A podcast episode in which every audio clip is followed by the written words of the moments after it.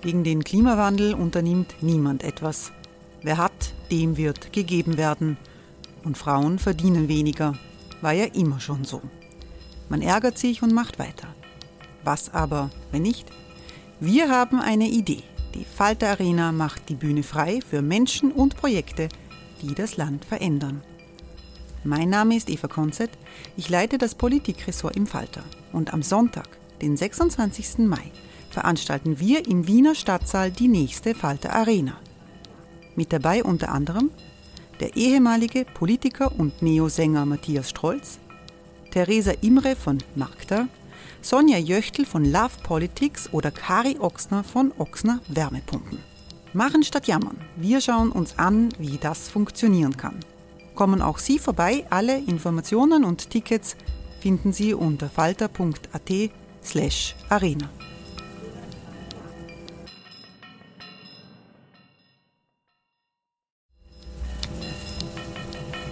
Falter-Podcasts werden durch Werbung unterstützt. Das hilft bei der Finanzierung unseres journalistischen Angebots. Millions of people have lost weight with personalized plans from Noom, like Evan, who can't stand salads and still lost 50 pounds. Salads generally for most people are the easy button, right? For me, that wasn't an option. I never really was a salad guy. That's just not who I am. But Noom worked for me. Get your personalized plan today at Noom.com. Real Noom user compensated to provide their story. In four weeks, the typical Noom user can expect to lose one to two pounds per week. Individual results may vary.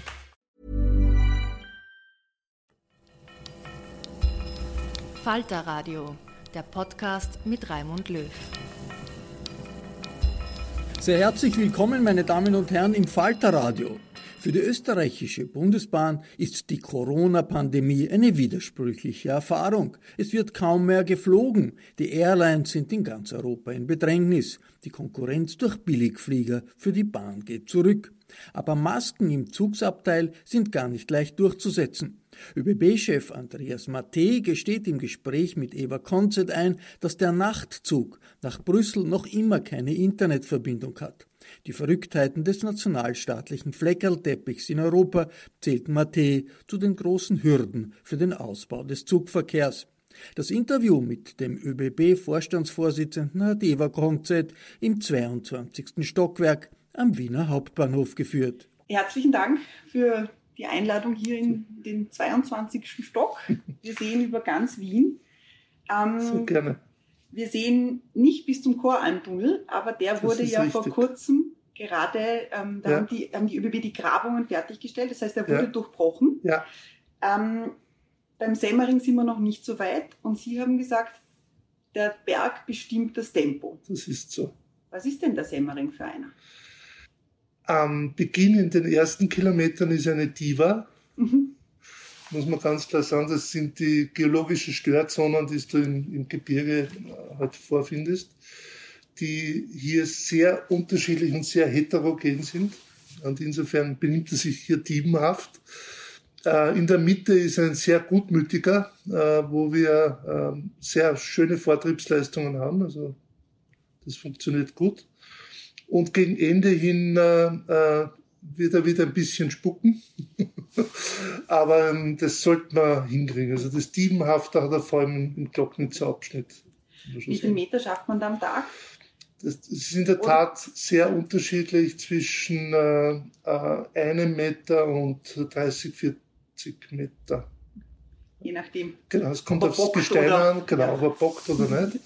Ähm, vor allem mit Tunnelbaumaschinen kriegt man schöne Vortriebsleistungen.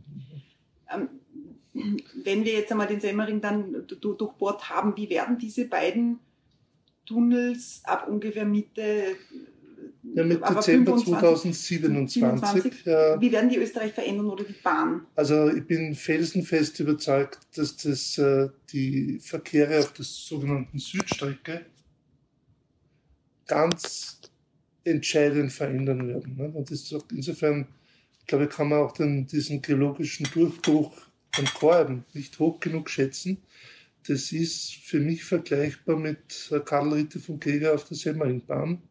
Eine komplett neue Südstrecke, eine Verbindung zwischen Graz und Klagenfurt, aber letzten Endes eine enorme Beschleunigung auf der sogenannten baltisch-adriatischen Achse äh, mit einer komplett neuen Linienführung. Und in 45 Minuten zwischen Graz und Klagenfurt unterwegs zu sein, bedeutet, dass für die zum Beispiel Kärntner Bevölkerung es nicht mehr notwendig ist, sozusagen wegzuziehen von Kärnten, um zum Beispiel in Graz zu studieren und nicht mehr, mehr zu kommen, sondern du könntest auch als Tagespendler zwischen Graz und Klagenfurt äh, unterwegs oder Kärnten, wenn du aus dem Lavantal bist, ähm, dann ähm, ist es überhaupt so, dass du durch diese moderne Verkehrsstrecke plötzlich äh, ganz andere Möglichkeiten des Wirtschaftens hast. Mhm. Die, die baltisch-adriatische Achse ist eine der, der Verkehrskorridore genau, auch für den, für den Güterverkehr gibt, in Europa, oder? Exakt. Wir haben in Europa neun äh, sogenannte Railfreight-Korridore, transeuropäische Netzkorridore. Mhm. Der baltisch-adriatische ist einer davon. Durch Österreich gehen vier dieser neun äh, Korridore durch. Äh, damit sieht man unsere geografische Lage. Es sozusagen im Zentrum Europas liegend. Und wenn man dann noch weiß, dass es die zweitstärkste Alpentransitachse ist nach dem Brenner, dann äh, versteht man auch, wie wichtig das für äh, die Wirtschaft ist. Also es laufen da auf dieser semanigen Wechselachse 32 Millionen Tonnen an, an Gütern über diesen, über, diese, über diesen Alpenpass. Äh, und Brenner hat 47 Millionen Tonnen. Wir kommen später noch zum Gütertransport. Ja. Bleiben wir kurz bei den Personen. Ja. Die meisten Menschen erfahren, die ÖBB erfahren die Eisenbahn als etwas, wo man einsteigt und irgendwo hinfährt. Mhm. Ähm, die große Währung beim Reisen oder in der, in der Mobilität ist Zeit. Also Exakt. Ähm, ähm wir sehen es auf der neuen Weststrecke mit zwei Stunden 22 hast du zwischen Wien und Salzburg ein unschlagbares Angebot. Zwischen Wien und Linz mit der Stunde 10 oder wer setzt sich dann ins Auto? Mhm. Auf der Südstrecke werden wir mit einer Stunde 50 Wien-Graz anbieten können und zwei Stunden 45 Wien-Klagenfurt. Das sind Dimensionen, die man auch nicht mehr mit dem Auto fahren äh, kann.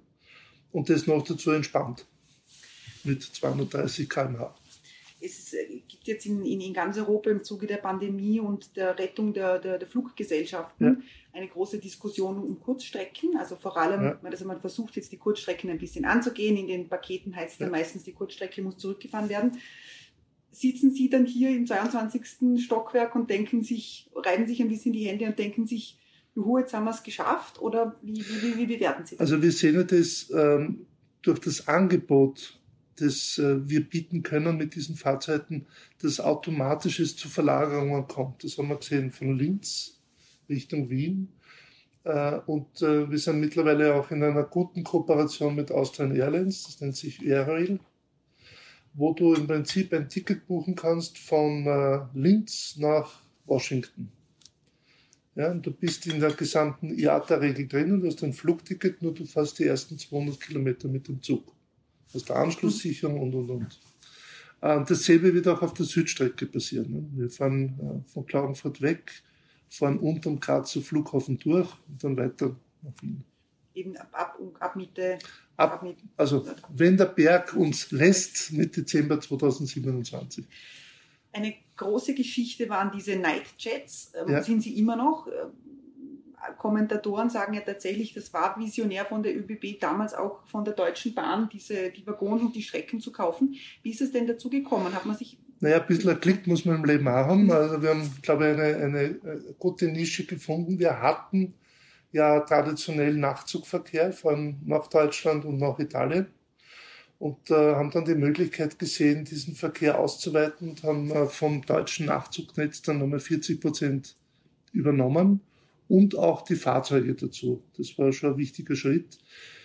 Und äh, sag ganz offen, dann mit der Diskussion zum Klimawandel, Greta Thunberg, haben wir schon nochmal ein, wirklich, ich würde fast sagen, eine Explosion der Fahrgastzahlen gesehen. Also das war ja aber 10, davor. Also, hat man das nein, nein, nein, nein, das war, das war danach. Wir haben zuerst die Züge gekauft. Eben, das, das, meine ich, aber der Moment, wo, man, wo, wo Sie die Züge gekauft haben, wo Sie gesagt haben, wir, wir setzen jetzt auf diese Nachtschiene. Wurden wir belächelt. Genau, hat man da schon irgendwie so Klima, ähm, also Klimagesichtspunkt im Kopf Also wir waren, äh, wir als ÖBB sind traditionell äh, eher eine Bahn, die sehr auf Nachhaltigkeit setzt. Das hat offen damit zu tun, dass unser, Strom, äh, unser Strom mittlerweile zu 100% grüner Bahnstrom ist. Mhm. Und ich einfach felsenfest glaube, dass das äh, mal ein Wettbewerbsvorteil werden wird. Derzeit ist es ein gutes Gefühl, aber es ist noch nicht wahnsinnig kaufentscheidend. Also es zahlt uns niemand mehr Geld dafür, dass er mit null CO2-Ausstoß unterwegs ist. Ähm, und wir haben damals eigentlich gesagt, naja, wir wollen eigentlich dieses Marktumfeld als Nische ausweiten. Haben uns dann, äh, wie gesagt, äh, angeschaut, wie können wir das günstig produzieren mit unseren eigenen Zügen und haben daher dann die 40 Prozent äh, des Netzes übernommen. Und das war von Anfang an eine sehr positive Entwicklung und äh, dann mit der Klimadiskussion und Greta Thunberg ist es gleich um 10 Prozent nach oben gegangen. Jetzt sind die Zahlen, glaube ich, im Moment sehr schwierig zu vergleichen mit Vorjahreszahlen. Das ist alles ähm, Corona-bedingt. So. Wo, wo, wo soll aber ähm, dieses Nachtzugschienennetz hin? Naja, ich bin der Meinung, also in, in, zwei Richtungen. Das eine ist, ein Nachzugnetz wird immer ein Stück weit schon auch eine Nische bleiben.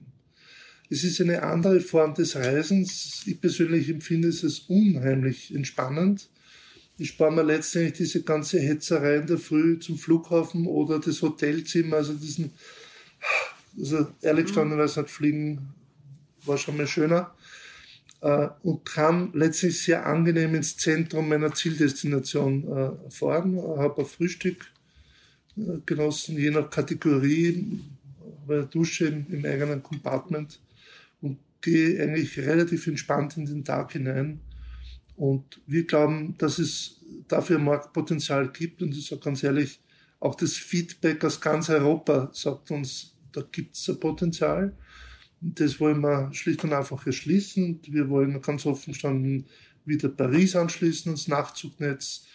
Aber warum wir nicht Berlin-Paris anschließen? Warum nicht Richtung Schweden gehen? Also sozusagen wieder ein, ein Angebot für ganz Europa anbieten. Wir sehen uns als Marktführer in dieser Nische, ganz, ganz offen, wir haben darauf gesetzt und wollen das weiter betreiben. Werden auch, wenn das wirtschaftlich äh, sich einigermaßen positiv nach Corona jetzt entwickelt, weiter investieren in Nachtzüge und äh, haben damit die Möglichkeit, das Netz auszuweiten. Gibt es so einen, soll ich sagen, so eine natürliche Grenze, einfach weil man sagt, mehr als 14 Stunden oder mehr als 16 Stunden sitzen naja, die Leute sich dann ja, auch ja. nicht in den also, Zug hinein? Letztendlich sage ich, idealerweise sollte ein Nachtzug zwischen 8 Uhr abends und 10 Uhr abends abfahren und der sollte zwischen 7 Uhr früh und 9 Uhr, maximal halb 10, also 9.30 Uhr ankommen. Die Fahrzeit dazwischen ist letztendlich eigentlich egal. Ähm, es ist eigentlich wichtig, wann er abfährt und ankommt. Von Stockholm ging es sich da aus? Von, äh, von Wien aus äh, nein, aber da wäre eher äh, Destination Deutschland äh, mhm. Richtung Schweden äh, äh, interessant. Der, der, der, erste Nachzug ist nach Brüssel gefahren. Ähm, das war, wurde, er wurde mit großem Pomp verabschiedet. Ja. Er hatte kein WLAN. Hat er jetzt eins? Also die Züge haben in der Tat noch kein WLAN. Die neuen Garnituren, die wir ab 2022 ausliefern, äh, haben eines. Aber ich stelle mal die Gegenfrage, müssen wir überall wirklich elektronisch versorgt sein und überall sozusagen äh, jede Sekunde angemessen sein oder ist es vielleicht auch mal gut, ein Buch zu lesen und nicht permanent aufs Handy schauen zu können oder in die Landschaft hinauszuschauen. Ich war jetzt einmal auf einer Reise nach Berlin mit, also vor Corona war das noch. Und ich bin irgendwo in Polen dann munter geworden und es war also unglaublich, das Licht hat sich über den Feldern bewegt, ein bisschen Bodennebel dazu, gottvoll. Hätte ich vermutlich nicht gesehen, wenn ich äh, permanent ins Handy äh, geschaut hätte und die Berufsmails schon runtergeladen hätte und gesagt, oh Gott, oh Gott, oh Gott. Ich bin ganz bei Ihnen, Herr Materwig, wenn ich stelle mir vor, der, der, der EU-Parlamentarier, der nach Brüssel fährt äh, zur Plenarwoche, der braucht ein WLAN, weil der muss arbeiten. Dann werden wir es ihm äh, letztendlich dann äh, entsprechend auch versorgen damit. Ja. Jetzt hat die, die Auer obwohl sie nicht mehr eine österreichische, obwohl sie kein österreichisches Unternehmen mhm. mehr ist, sehr, sehr viel Geld bekommen vom Staat, äh, Corona mhm. bedingt. Ähm, wie schaut das bei der ÖBB aus? Also erlauben wir zunächst die Bemerkung, ich glaube, es war wichtig für unseren Standort, dass äh, wir hier sozusagen eine ähm, äh, Luftlinie haben, die aus Wien als Standort operiert. Das ist ganz offen wir sind auch in einer wirklich guten, äh, guten Partnerschaft. Corona, glaube ich, hat uns beide gleich schwer getroffen, denn wir haben im Personenverkehr von einem Tag auf den anderen 90 Prozent unserer Fahrgäste verloren. Also gar keine Debatte. Äh, wir haben daher oder erwarten daher mehrere hundert Millionen äh, Umsatzverlust allein im Personenverkehr, also doch deutlich über 400 Millionen, ähm, wo wir mit unseren Vertragspartnern, was jetzt den gemeinwirtschaftlichen Teil betrifft, äh, Diskussionen führen konnten und äh, weil die Kalkulationsgrundlage für diese Verträge sich verändert hat und äh, wir hier eine, eine Zuzahlung bekommen werden.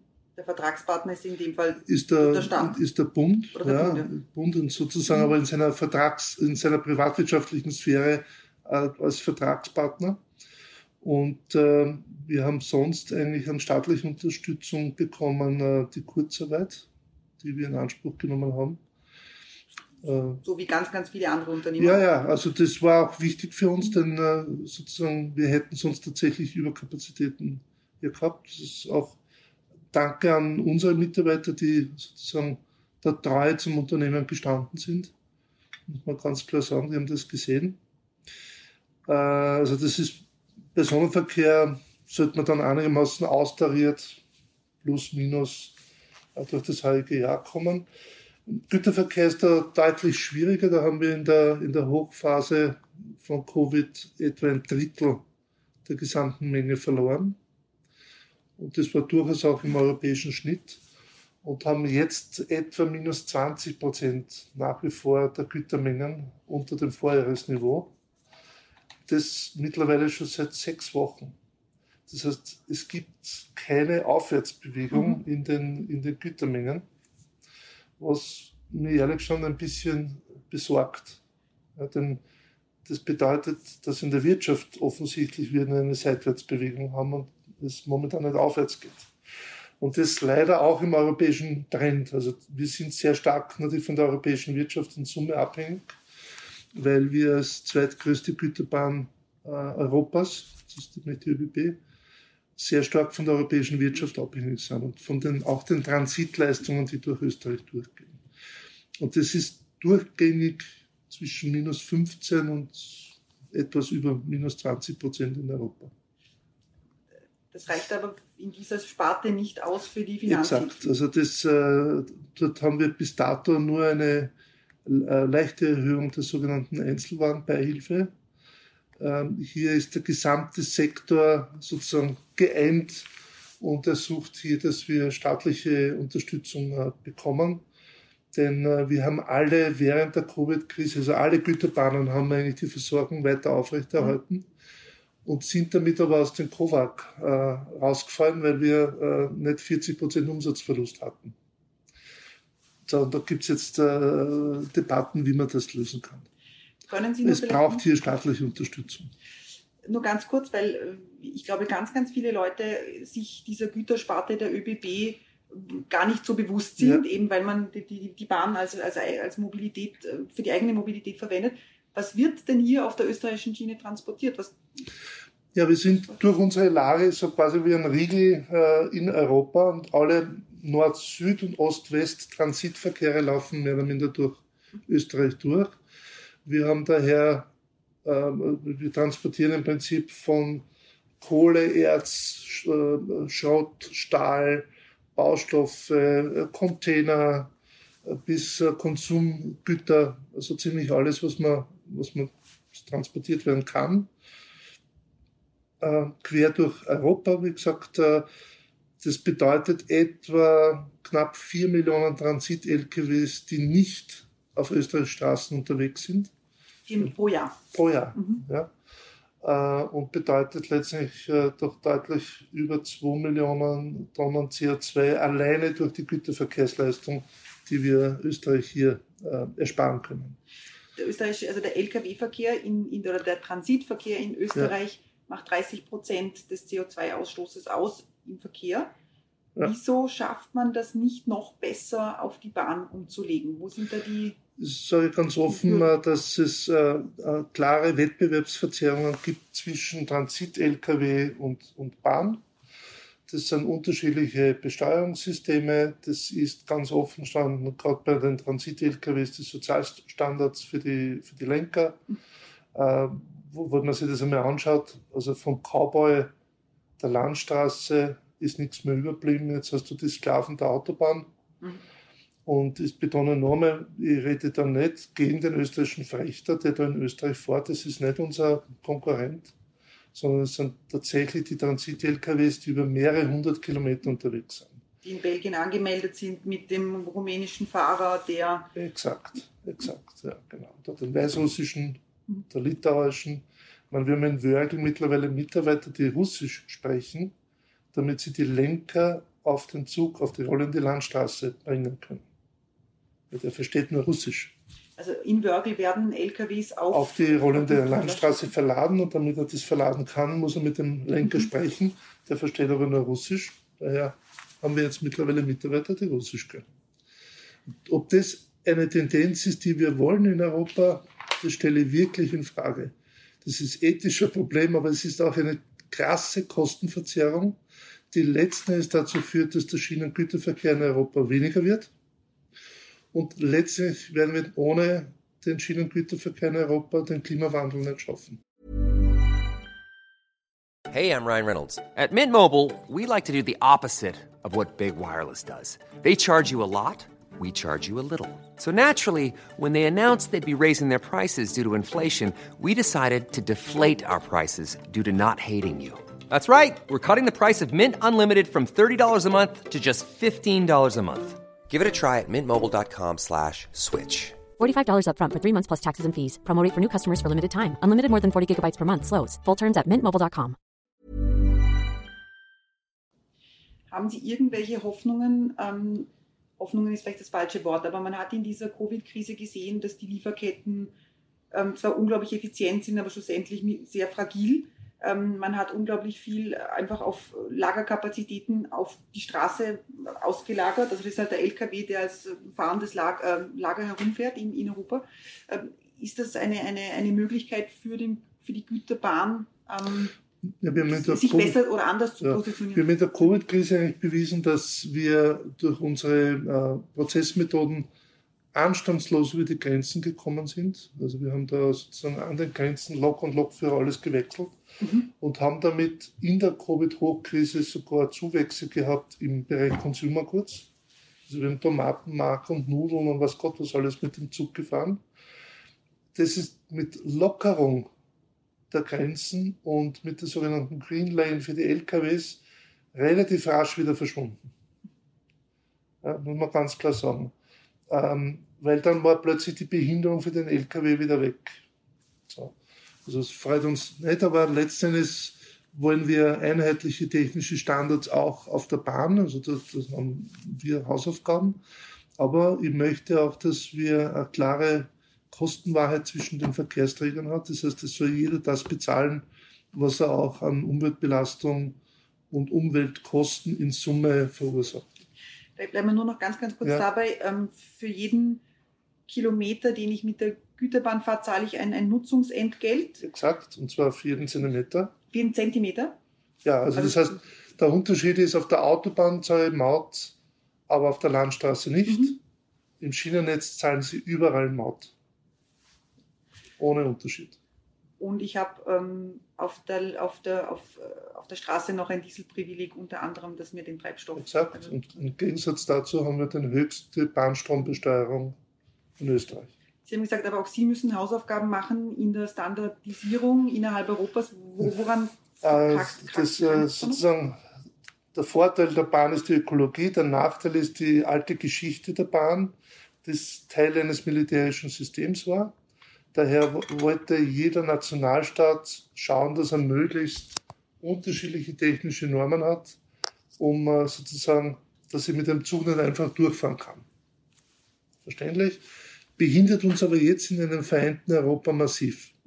Daher ist die Europäische Union und äh, wir versuchen hier zu unterstützen dabei, dass wir zu einheitlichen technischen Normen kommen, einheitlichen Bremsregeln, äh, äh, Zugbilderegeln und und und, mhm. damit es letzten Endes so einfach ist, äh, einen Zug von Bulgarien bis Dänemark zu fahren wie heute ein LKW.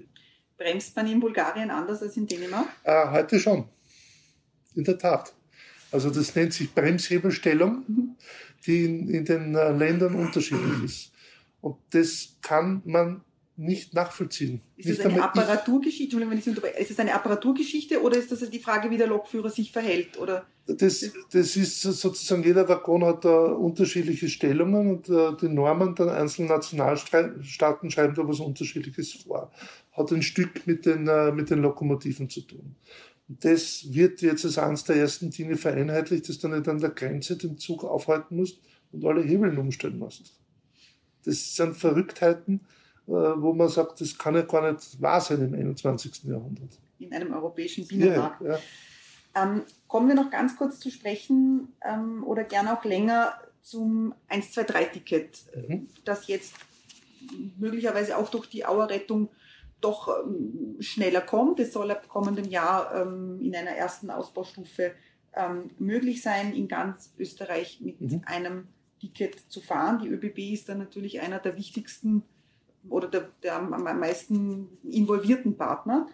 Ähm, was heißt denn das jetzt für die ÖBB ab kommendem Jahr? Na, wir unterstützen das äh, sogenannte Dreier-Ticket äh, natürlich.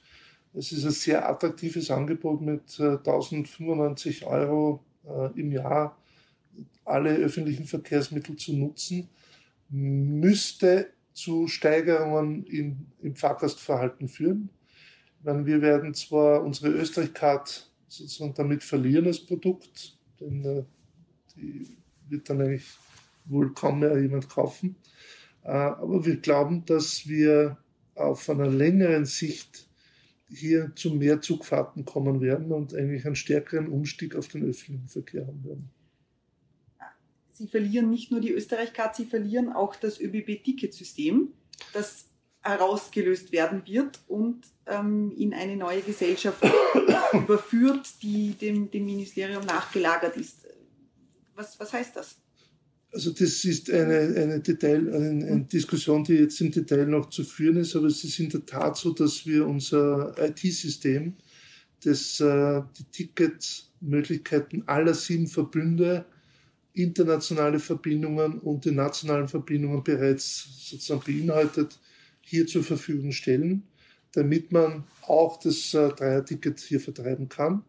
Und am Ende des Tages soll, sollen die Verkehrsverbünde, wir, aber auch Städte ähm, in einem einheitlichen Vertriebssystem äh, die Tickets verkaufen können. Ist das ein Machtverlust? Ähm, es ist Oder Gestaltungsverlust. Naja, es ist auf der einen Seite für uns mental natürlich ein, ein großer Sprung, denn ich glaube, wir sind das, der einzige Anbieter, der diese Möglichkeit hat. Auf der anderen Seite glaube ich, dass es letzten Endes für uns mehr Kunden bringen wird. Weil je leichter du zu Tickets kommst, je leichter du sozusagen das System Bahn einsteigst, umso mehr Leute werden fahren. Sie haben, es gibt in Österreich diese sieben Verkehrsverbünde, die Sie schon angesprochen ja. haben. Werden denn von denen alle schon kommendes Jahr mitmachen bei dieser? Das äh, ist eine, eine Diskussion, die zwischen dem Ministerium und den jeweiligen Verbünden äh, zu führen ist. Da muss ich ganz offen äh, gestehen, wäre die Frage eher ans BMK zu richten. Mhm. Aber es wird immer ein paar geben, die ähm, vorne voran sind und ein paar, die ein bisschen später dazu stoßen. Das heißt aber möglicherweise haben wir dann ein Österreich-Ticket, mit dem ich nicht in ganz Österreich fahren kann. Das, Nächstes Jahr zumindest. Das, also mit uns können Sie auf jeden Fall durch ganz Österreich fahren. ähm, es ist so, die, der, der, der, ähm, die, es, es hat ja bei dieser Frage auch nach, nach, nach Hilfen in der Covid-Krise, ja. ähm, hat die Regierung jetzt schon signalisiert, dass es auch für die ÖBB möglicherweise was geben könnte. Allerdings hat man auch gleich gesagt, ähm, dass man bei solchen Hilfen natürlich die Struktur vereinfachen müsse, Doppelgleisigkeiten anpassen mhm. in der ÖBB. Das sind die Codewörter für einen ähm, Sparkurs. Fürchten Sie den? Ja, wir haben äh, sozusagen ein Sparkurs ist ja wohl nach so einer Krise für uns alle äh, sozusagen, denke ich, Pflicht. Wir können nicht so tun, als wäre nichts gewesen. Äh, natürlich leisten wir auch den, unseren Beitrag und in einem Interview jetzt äh, unlängst der, die Zahlen da gesagt, weil wir glauben, dass wir etwa 800 Millionen Umsatz verlieren werden. Ähm, wir werden äh, mehr als 300 Millionen aus eigener Kraft äh, stemmen können äh, durch Strukturthemen, durch Einsparungen, natürlich auch durch geringere Verkehre. Es ist sozusagen, was uns automatisch auf die Füße fällt. Aber das ist signifikant wenig im Vergleich zu dem, was wir zum Beispiel durch neue Zugkompositionen, durch neue Netzwerkoptimierungen hier einsparen können. Covid-Krise trifft die Bahn möglicherweise an einer Achillessehne, weil die Leute sich nicht mehr in den Zug trauen. Ähm, Ansteckungsgefahr oder die Angst vor der Ansteckung hält die Leute möglicherweise davon ab, öffentliche Verkehrsmittel mhm. generell zu, zu, zu verwenden. Ist da gerade so ein Momentum am, am, am Sterben, das man gehabt hatte, auch mit, dies, auch mit Greta Thunberg, mit dieser ganzen Klimabewegung, also wir, wir untersuchen das äh, in der Tat auch auf europäischer Ebene, also mit, mit großen Partnerbahnen. Ähm, was können wir tun, um, um äh, eine mentale Sorge, die ein Fahrgast äh, hat, hier entsprechend abzubauen? Denn äh, dass natürlich die Fahrzeuge speziell gereinigt werden, desinfiziert werden und so weiter, das ist selbstverständlich. Das versuchen wir auch äh, den Fahrgästen entsprechend zu zeigen. Das ist eine Frage der Glaubwürdigkeit. Äh, dennoch ist immer noch so ab und an das Gefühl, ähm, bei den Fahrgästen zu verzeichnen. Ähm, und über das, sozusagen über den Hügel müssen wir drüber, genauso wie die Fernbusse und die Flieger auch. Also das, das ist sozusagen alles, was nicht Individualverkehr ist, derzeit in derselben Lage. Äh, ist eine Herausforderung, ich sage manchmal ein bisschen flapsig, ich gehe davon aus, wenn du das dritte Mal eine Stunde im Stau gestanden bist auf der Autobahn und fährst wieder mit dem Zug, denn das ist verlässlich, berechenbar, sicher jedenfalls.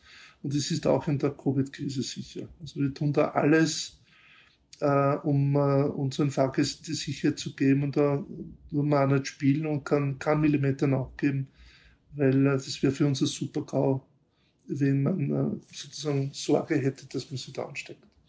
Noch zwei ganz kurze Fragen. Ja. Sie haben die Fernbusse ähm, angesprochen.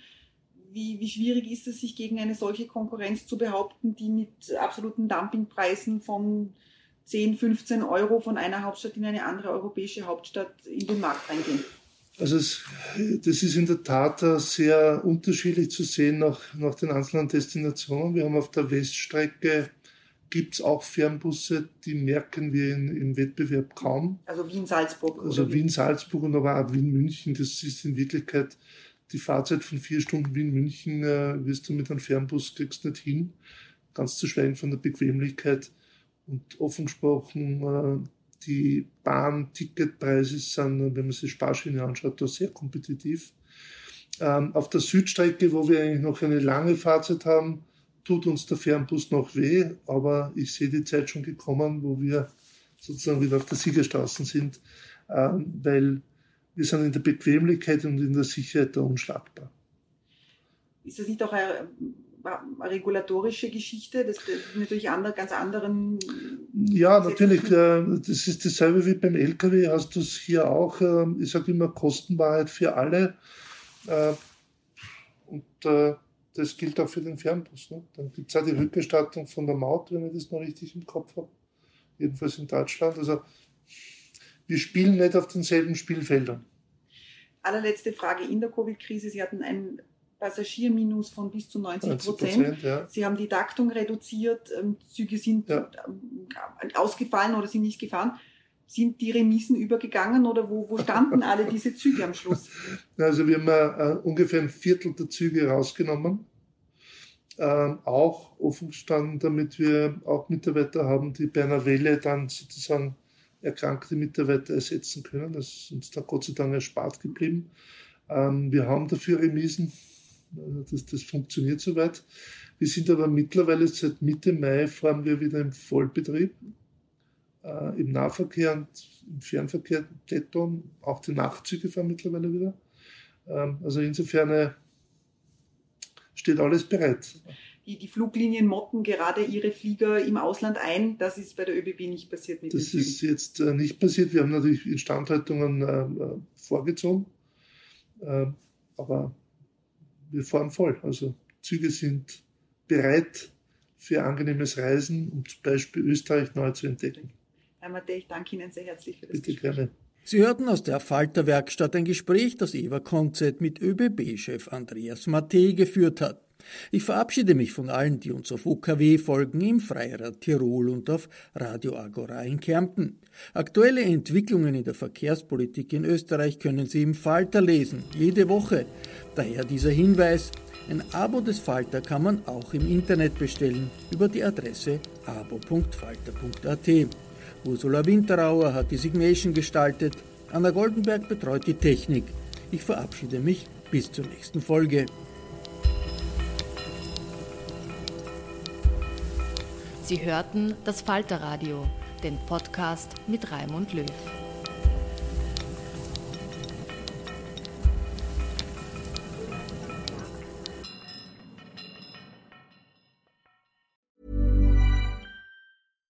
Hey, it's Paige DeSorbo from Giggly Squad. High quality fashion without the price tag. Say hello to Quince. I'm snagging high-end essentials like cozy cashmere sweaters, sleek leather jackets, fine jewelry, and so much more. With Quince being 50 to 80% less than similar brands.